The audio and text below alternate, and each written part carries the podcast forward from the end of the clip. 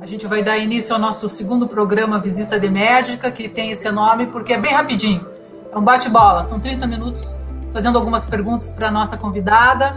E daí a gente já, enfim, fica satisfeito com esse período que está sendo dedicado para a gente hoje.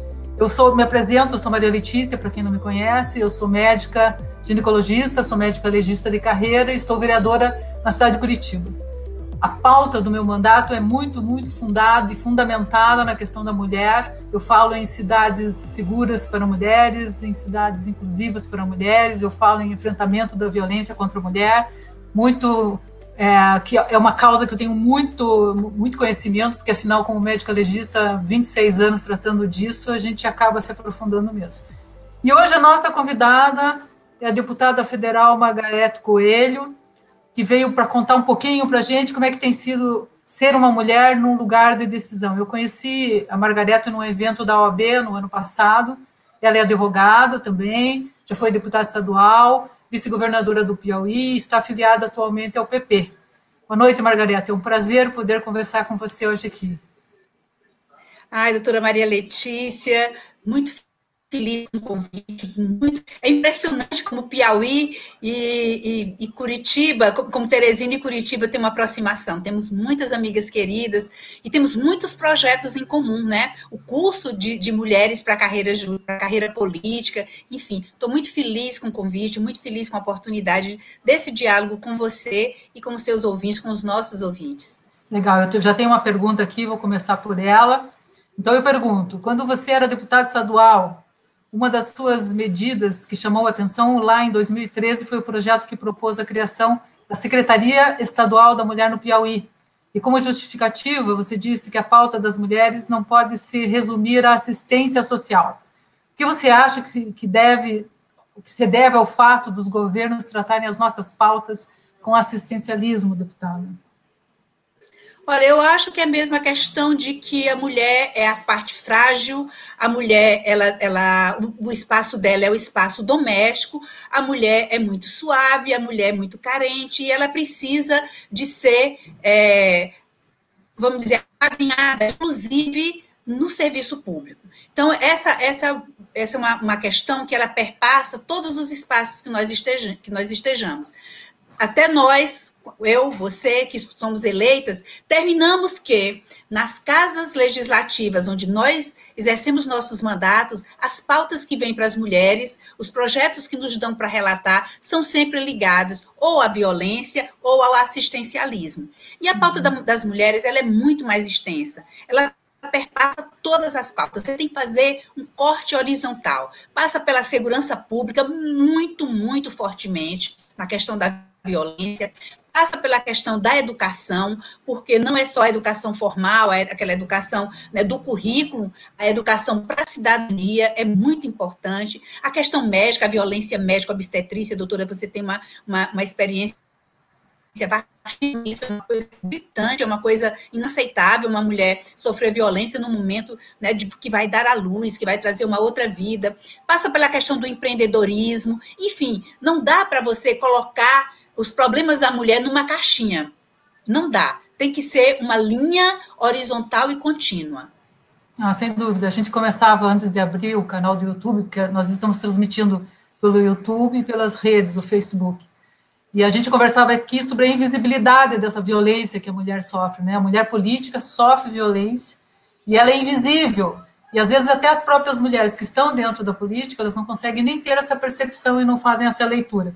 Daí a, a, a, pegada é assim: existe a violência contra a mulher dentro da política e existe a violência política contra a mulher. Quer dizer, contra a mulher. Exatamente. Então, é, é uma coisa difícil, às vezes, das pessoas terem a percepção, mas a, a deputada falava em comissões. Muitas vezes as mulheres são colocadas em comissões até que são pouco, assim, que tem pouca força e expressão política, né? Por exemplo, claro sempre colocam a gente numa comissão mais discreta, não, não fortalecem a nossa caminhada dentro da política. E eu fico muito questionando isso muitas vezes, né? Porque existem mulheres maravilhosas que a gente comentava, inclusive, antes da gente começar essa conversa, né? Mulheres feministas que têm a pauta da mulher. Mas é isso, deixa eu ver a próxima pergunta aqui, que a gente tem várias. Posso complementar na questão da violência por política? Favor, por favor. Eu acho que a violência política ela é a mãe de todas as violências. A mãe de todas as violências. Marilena Chauí tem uma frase maravilhosa, basilar, que a primeira vez que eu li essa frase, eu digo, meu Deus, é isso. Ela diz: a gente não tem direitos porque a gente não tem poder. Então, por que, que é tão difícil implementar políticas públicas é, em defesa dos direitos das mulheres? Porque as mulheres não têm poder, porque nós não estamos nos cargos de poder. Então, acho que as lutas que nós tivemos antes, Maria Letícia, foram tão, sabe, tão árduas, tão duras e tão doloridas, sabe? Combater violência política, combater violência física, violência moral, violência patrimonial, e aí, por aí vai. Tudo isso tomou muito tempo. Talvez a gente não tenha percebido, ou não sei. Talvez só agora seja possível a gente ver que a violência política é a mãe de todas as violências. Nós não temos direitos ao nosso corpo, à nossa, é, a nossa integridade física, à nossa integridade moral, a ocuparmos os espaços, as decisões, porque nós não temos poder. Interessante, né, deputada? Eu fico pensando nós tivemos as que nos antecederam nas lutas feministas, né? E que muitas vezes sofreram perseguição e muitas dificuldades por se assumirem dentro da pauta da mulher. Eu acho que hoje nós, mulheres que nos elegemos, e veja se a deputada concorda comigo, estamos também abrindo um novo momento nesse cenário de caminhada feminista, porque essa questão da violência política é uma questão, como eu dizia, ainda invisível, né? Isso não está visibilizado pelas pessoas de um modo geral. Só quem sofre essa violência que somos nós. Mas acho que a partir do momento que a gente conquistou certas coisas lá no passado, essa é uma conquista que essa nova geração de feministas está tratando. O que é que a deputada acha disso? É isso, é exatamente isso. Olha que interessante. O primeiro documento é, que falou a respeito de violência política foi o Pacto de Belém do Pará, aqui no Brasil, que, que é a Conferência é, Latino-Americana de Direitos da Mulher. O Brasil é signatário.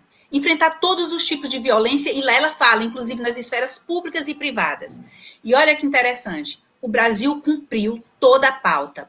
Veio com a, com, a, com a questão da, da, da, violência doméstica, né, com, com a, a, Maria da Penha. Maria da Penha é uma lei que veio com, eu digo, com um degrau quebrado, porque a Maria da Penha protege, a lei Maria da Penha protege a mulher contra a violência doméstica. Aí vem de novo aquela pegada do paternalismo.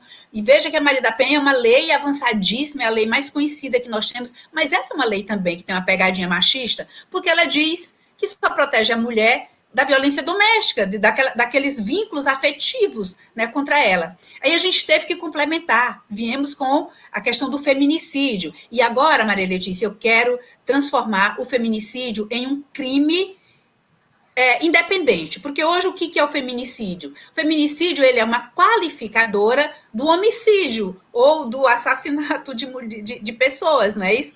Então, eu, eu, eu, tem que ser uma, uma questão tem que ser separado, tipificado, enfim, para que não hajam dúvidas a respeito, para que não haja dúvidas a respeito do que seja mesmo o feminicídio.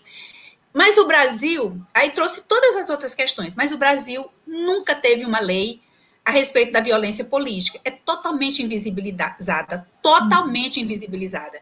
Nós temos, se hoje, se, se nós formos fazer uma pesquisa na Câmara e você botar violência doméstica, vem mais de mil projetos de leis transmitando tramitando. Se você colocar é, feminicídio, vem 300 projetos de lei. Violência doméstica, nós tivemos um a, a, na legislatura passada e outra na legislatura retrasada. Só. Silêncio total a respeito disso. E nós abrimos agora é, um fórum na, na Câmara, um observatório pra, da, da violência política contra a mulher, e é impressionante o número de denúncias que se recebe. E mais do que isso, de violência também que vem por esse canal, de pessoas que entram lá para xingar as mulheres deputadas, sabe, para depreciar o trabalho delas, para chamar de loucas, de histéricas, enfim. É interessante é, é, essa questão, porque é, tem um, um, programa também chamado é, a ISABOT, né, que ISA é, um, é, um, é uma sigla né, de, de, de Bom, que, que tem a ver com violência contra a polícia, mas Isa não é o nome de uma mulher. Pois pronto, essa robô está sendo vítima de violência absurda. Já, ela já não tem mais uma figura, ela agora já só é uma voz, e aí a voz dela já é uma voz meio andrógena, uma voz que você não identifica se é de homem ou se é de mulher, porque a sigla ISA, ela já atraiu toda essa ira, toda essa violência. É impressionante. Pois é, a gente precisa definitivamente de políticas afirmativas com relação a essa violência política que a mulher sofre. Mas o duro é como é que a gente vai tramitar se ainda eles são a maioria, né? Então a gente. É, é uma dureza, é uma dureza. Hoje, por exemplo, eu até. Se, se nós formos tratar de violência é, doméstica, de, de, assassinatos de mulheres, enfim, nós vamos conseguir tramitar com muita facilidade. Aliás, grande parte dessa produção legislativa que está lá, ela é de homens. Tem, são vários homens querendo dar pitaco na Lei Maria da Penha, emendar e remendar, e, mas não trate de questões políticas. A, a, a cota, por exemplo, ela está sendo muito criticada e uma tendência muito grande de flexibilizar a cota de mulheres né, nas chapas de, da, do, dos partidos políticos, e chama atenção porque é, a, a, o projeto de lei que tenta flexibilizar a cota é de uma mulher. Só para a gente ter uma noção do quanto, é, quando você dizia, olha, é, nós temos uma, uma, um, uma grande obrigação, nós temos um grande compromisso. Acho que aquele nosso compromisso de uma mulher, quando ela vai, ela tem que abrir espaço para as outras mulheres, né? Mas o espaço do partido político, ele é tão masculino, o partido político, o homem se sente tão dono do partido político que é, para a mulher sobreviver naquele ambiente, ela acha que precisa adotar ou de uma forma ou de outra ela é levada, porque eu conheço a deputada que propôs a flexibilização da cota, ela, ela tem muita convicção de que ela está certa que não precisa, que não pode, porque as mulheres não quiseram se candidatar, tirar um homem da disputa, porque como é proporcional, 30% de mulheres, 70% homem, embora a lei não diga que seja assim, diga 70% de um e 30% do outro gênero, termina que o lugar é da mulher, né? O de 30%, a cota menor é da, da, da mulher. E ela não acha justo, se o partido não preencher a cota de 30% das mulheres, ter que não ter, ter que diminuir o número dos homens. Então, assim, é interessante isso, quer dizer, é tão masculinizado esse ambiente que até as mulheres que ficam lá, elas têm que tomar muito cuidado para não cair na tentação de, de para ser aceita, de para ser menos hostilizada, para não se sentir, para se sentir menos desconfortável, ela adotar bandeiras que eram de homens. Olha, a gente tem, assim, tem, tem um exemplo para mim que eu acho impressionante. Quando a gente fala, ah, nenhum país conseguiu estabilizar a cota, a, a, a, paridade, né? A igualdade efetivamente. Nenhum, nenhum país conseguiu consolidar isso. Aí imediatamente vem o exemplo maravilhoso, Ruanda, um paísinho pequeno da África, África que é subdesenvolvida, que tem todos os problemas que a gente sabe que a gente tem. É, e Ruanda consegue, tem 60% das mulheres no parlamento. Veja, isso não é garantia de mais proteção para as mulheres. É impressionante como elas legislam para os homens, como elas se sentem na obrigação de dizer, olha, eu estou isenta, tá vendo? Eu estou legislando para os homens. Elas, por exemplo, quando, quando o parlamento era um parlamento majoritariamente masculino, a, a, a licença maternidade era seis meses. Elas fizeram uma lei agora diminuindo para três meses. É o que acontece, por exemplo, com a minha colega que diz, olha, eu consigo o que eu quero com os homens aqui na, na Câmara, que a gente se queixa que não consegue, mas como assim não consegue? Eu consigo. Porque basta você, basta você falar mansinho com eles. Hum. Gente, não, né? Não, pelo amor de Deus, não. Não, não quero fazer falar mansinho, mas eu vou sentar à mesa e vou falar no mesmo tom e vou falar, vou, vou usar os meus argumentos. Eu não preciso falar, sabe, ô, oh, por favor, fulaninho, fazer biquinho, né? Eu gosto de brincar. Não, fazer biquinho para falar com o homem a gente tem hora, né? Que não é obrigatória, que não é necessariamente ali no Congresso. Verdade. Quem está mandando um abraço para a gente é a Desirê Salgado, está lembrada dela, claro, né, deputada? Maravilhosa, maravilhosa. Dá beijo para ela. Ela tá Ai, tá... Deise, que saudade de você, viu? Tomara que ela volte logo e volte antes das eleições, né? Para a gente ter Tomara, a... gente. É, eu ainda tenho o sonho de ver a Desi, a Desirê candidata ao Senado da República. Opa, eu ainda tenho esse sonho duas. de dividir o Congresso Nacional com ela. Eu ainda tenho esse sonho. Acho que seria maravilhoso para todas nós mulheres. E falando nela, eu me lembro agora da questão da lei dos 50%. Recorda também? Nós chegamos a tratar disso Sim. no encontro da OAB, que foi uma que nasceu é. no Instituto Por de para Mulheres fundado pela Desirê.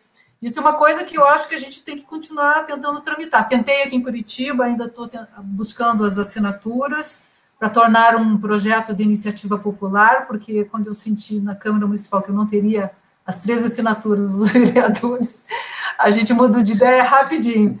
Mas o que, que a, a é. deputado entende disso? Que seria importante, imagino, né, dentro Olha, dessa conjuntura. É, é, é, bem muito importante. Ah, primeiro, acho que a gente tem, ah, assim, Maria Letícia, que mudar de paradigma. A gente tem o hábito de trabalhar a cota de 50%, ah, de trabalhar os 50% como sendo uma cota maior, né? Tem a 30%, uma cota menor. Então a gente agora quer uma cota maior, a gente quer uma cota de 50%.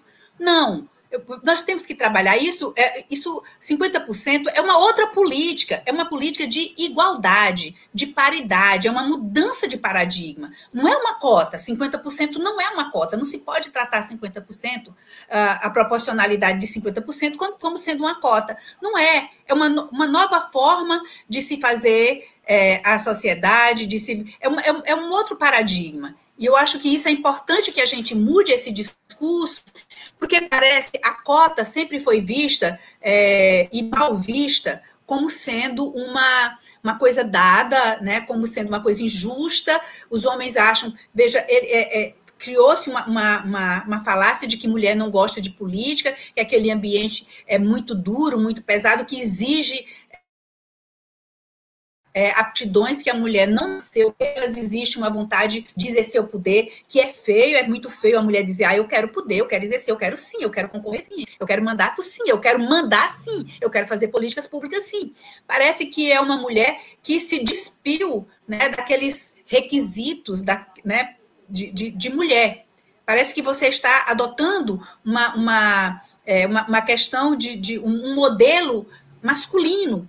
Eu lembro muito bem que na OAB, quando eu era, eu, eu era é, conselheira federal da OAB, quando eu falei, ia até a Conferência Nacional dos Advogados, aí eu falei assim, olha, vamos ter, uma, vamos ter um painel só de mulheres. E aí ficou se decidindo o que, que seria. Aí eu falei, não, vamos falar de mulheres na política. Meu Deus, parecia que eu tinha jogado uma bomba na minha. Como assim, mulher na política? Não, política, pelo amor de Deus, política. Vamos falar sobre sequestro de mulheres, tráfico de mulheres. Gente, de novo, enquanto a gente não tiver nos lugares de poder, enquanto nós não estivermos na política, nós não vamos conseguir vamos ficar enxugando gelo, correndo, sabe, correndo atrás dessas, dessa diversidade imensa de violências que a gente sofre. Então, eu sou a favor, mas não como cota, como uma forma de fazer democracia, de igualdade, de paridade, de representação social.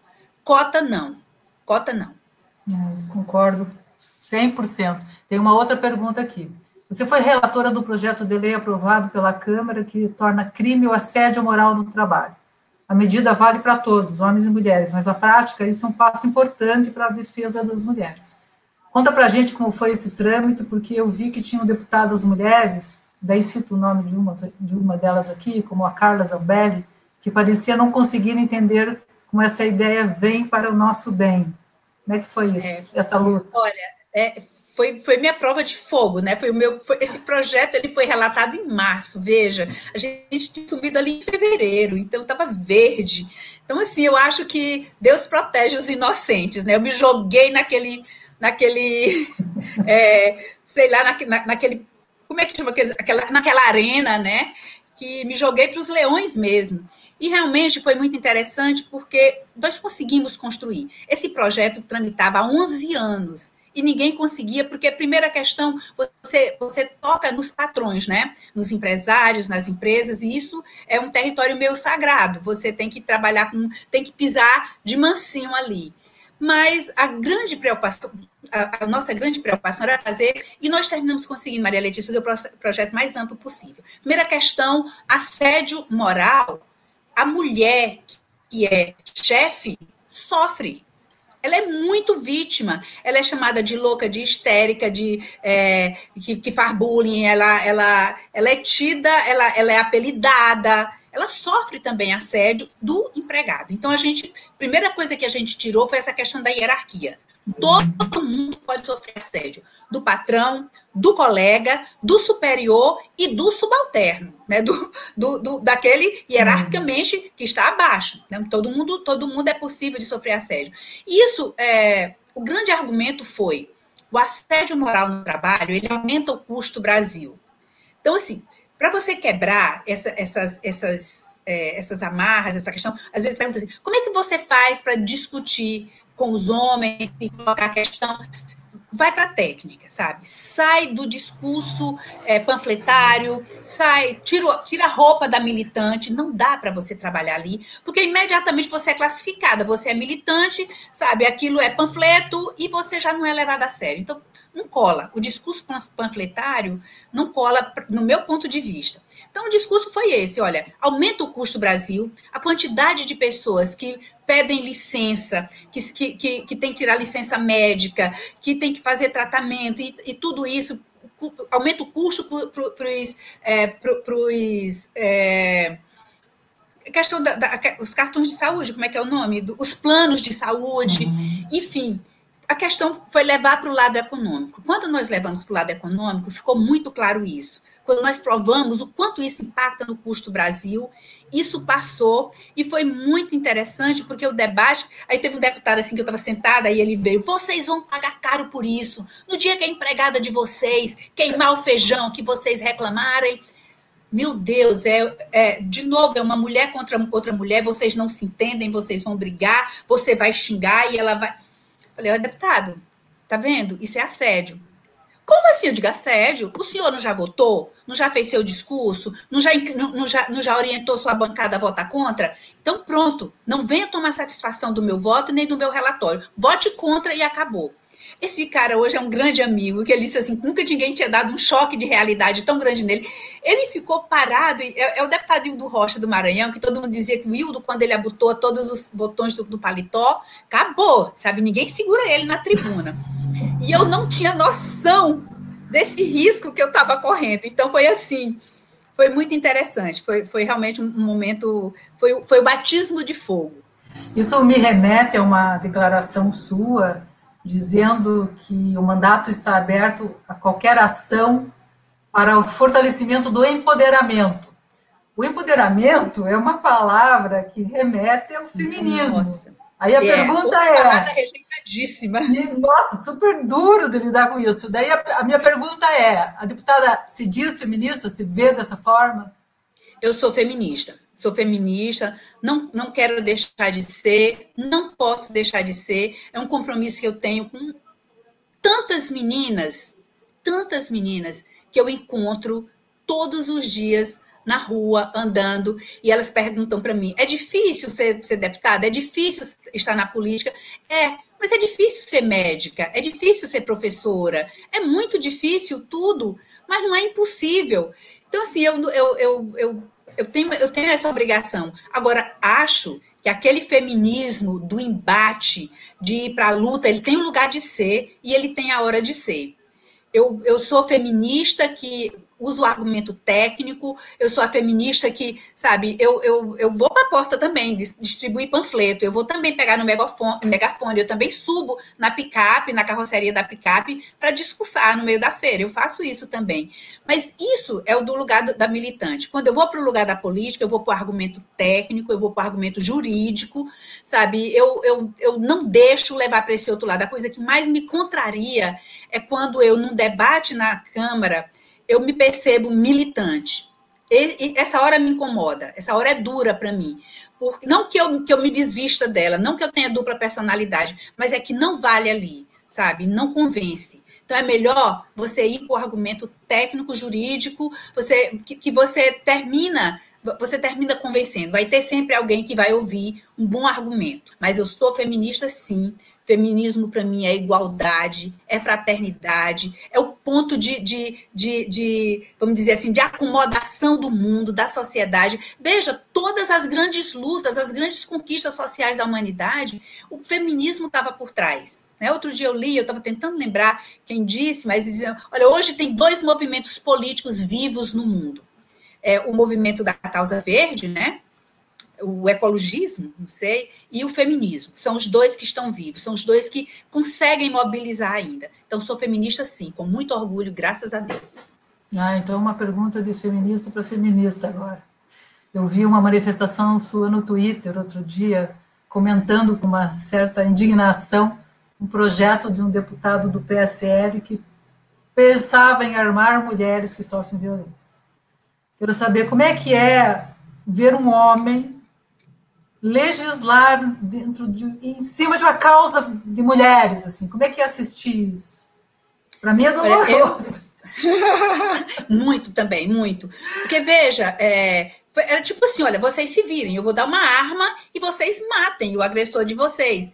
E nós não queremos isso. Nós queremos segurança. Eu quero que o Estado arme, né? A polícia treine, tem uma polícia preparada, competente e tenha políticas públicas para me defender. Eu não quero fazer, sabe, fazer minha própria defesa. As mulheres não querem isso. As mulheres não querem armas. Armas são para matar a mulher. É o que nós temos. Durante a Covid, aumentou muito o feminicídio. Aqui no Sul, em especial na minha região, cidade de Curitiba, as estatísticas mostram que do ano passado para este aumentou 40 vezes o feminicídio. Então, isso é extremamente preocupante e isso é, é uma questão que agora. Como é que a gente vai discutir políticas públicas para atender essas mulheres durante a Covid? Hoje à tarde nós estivemos num grupo de mulheres falando sobre isso.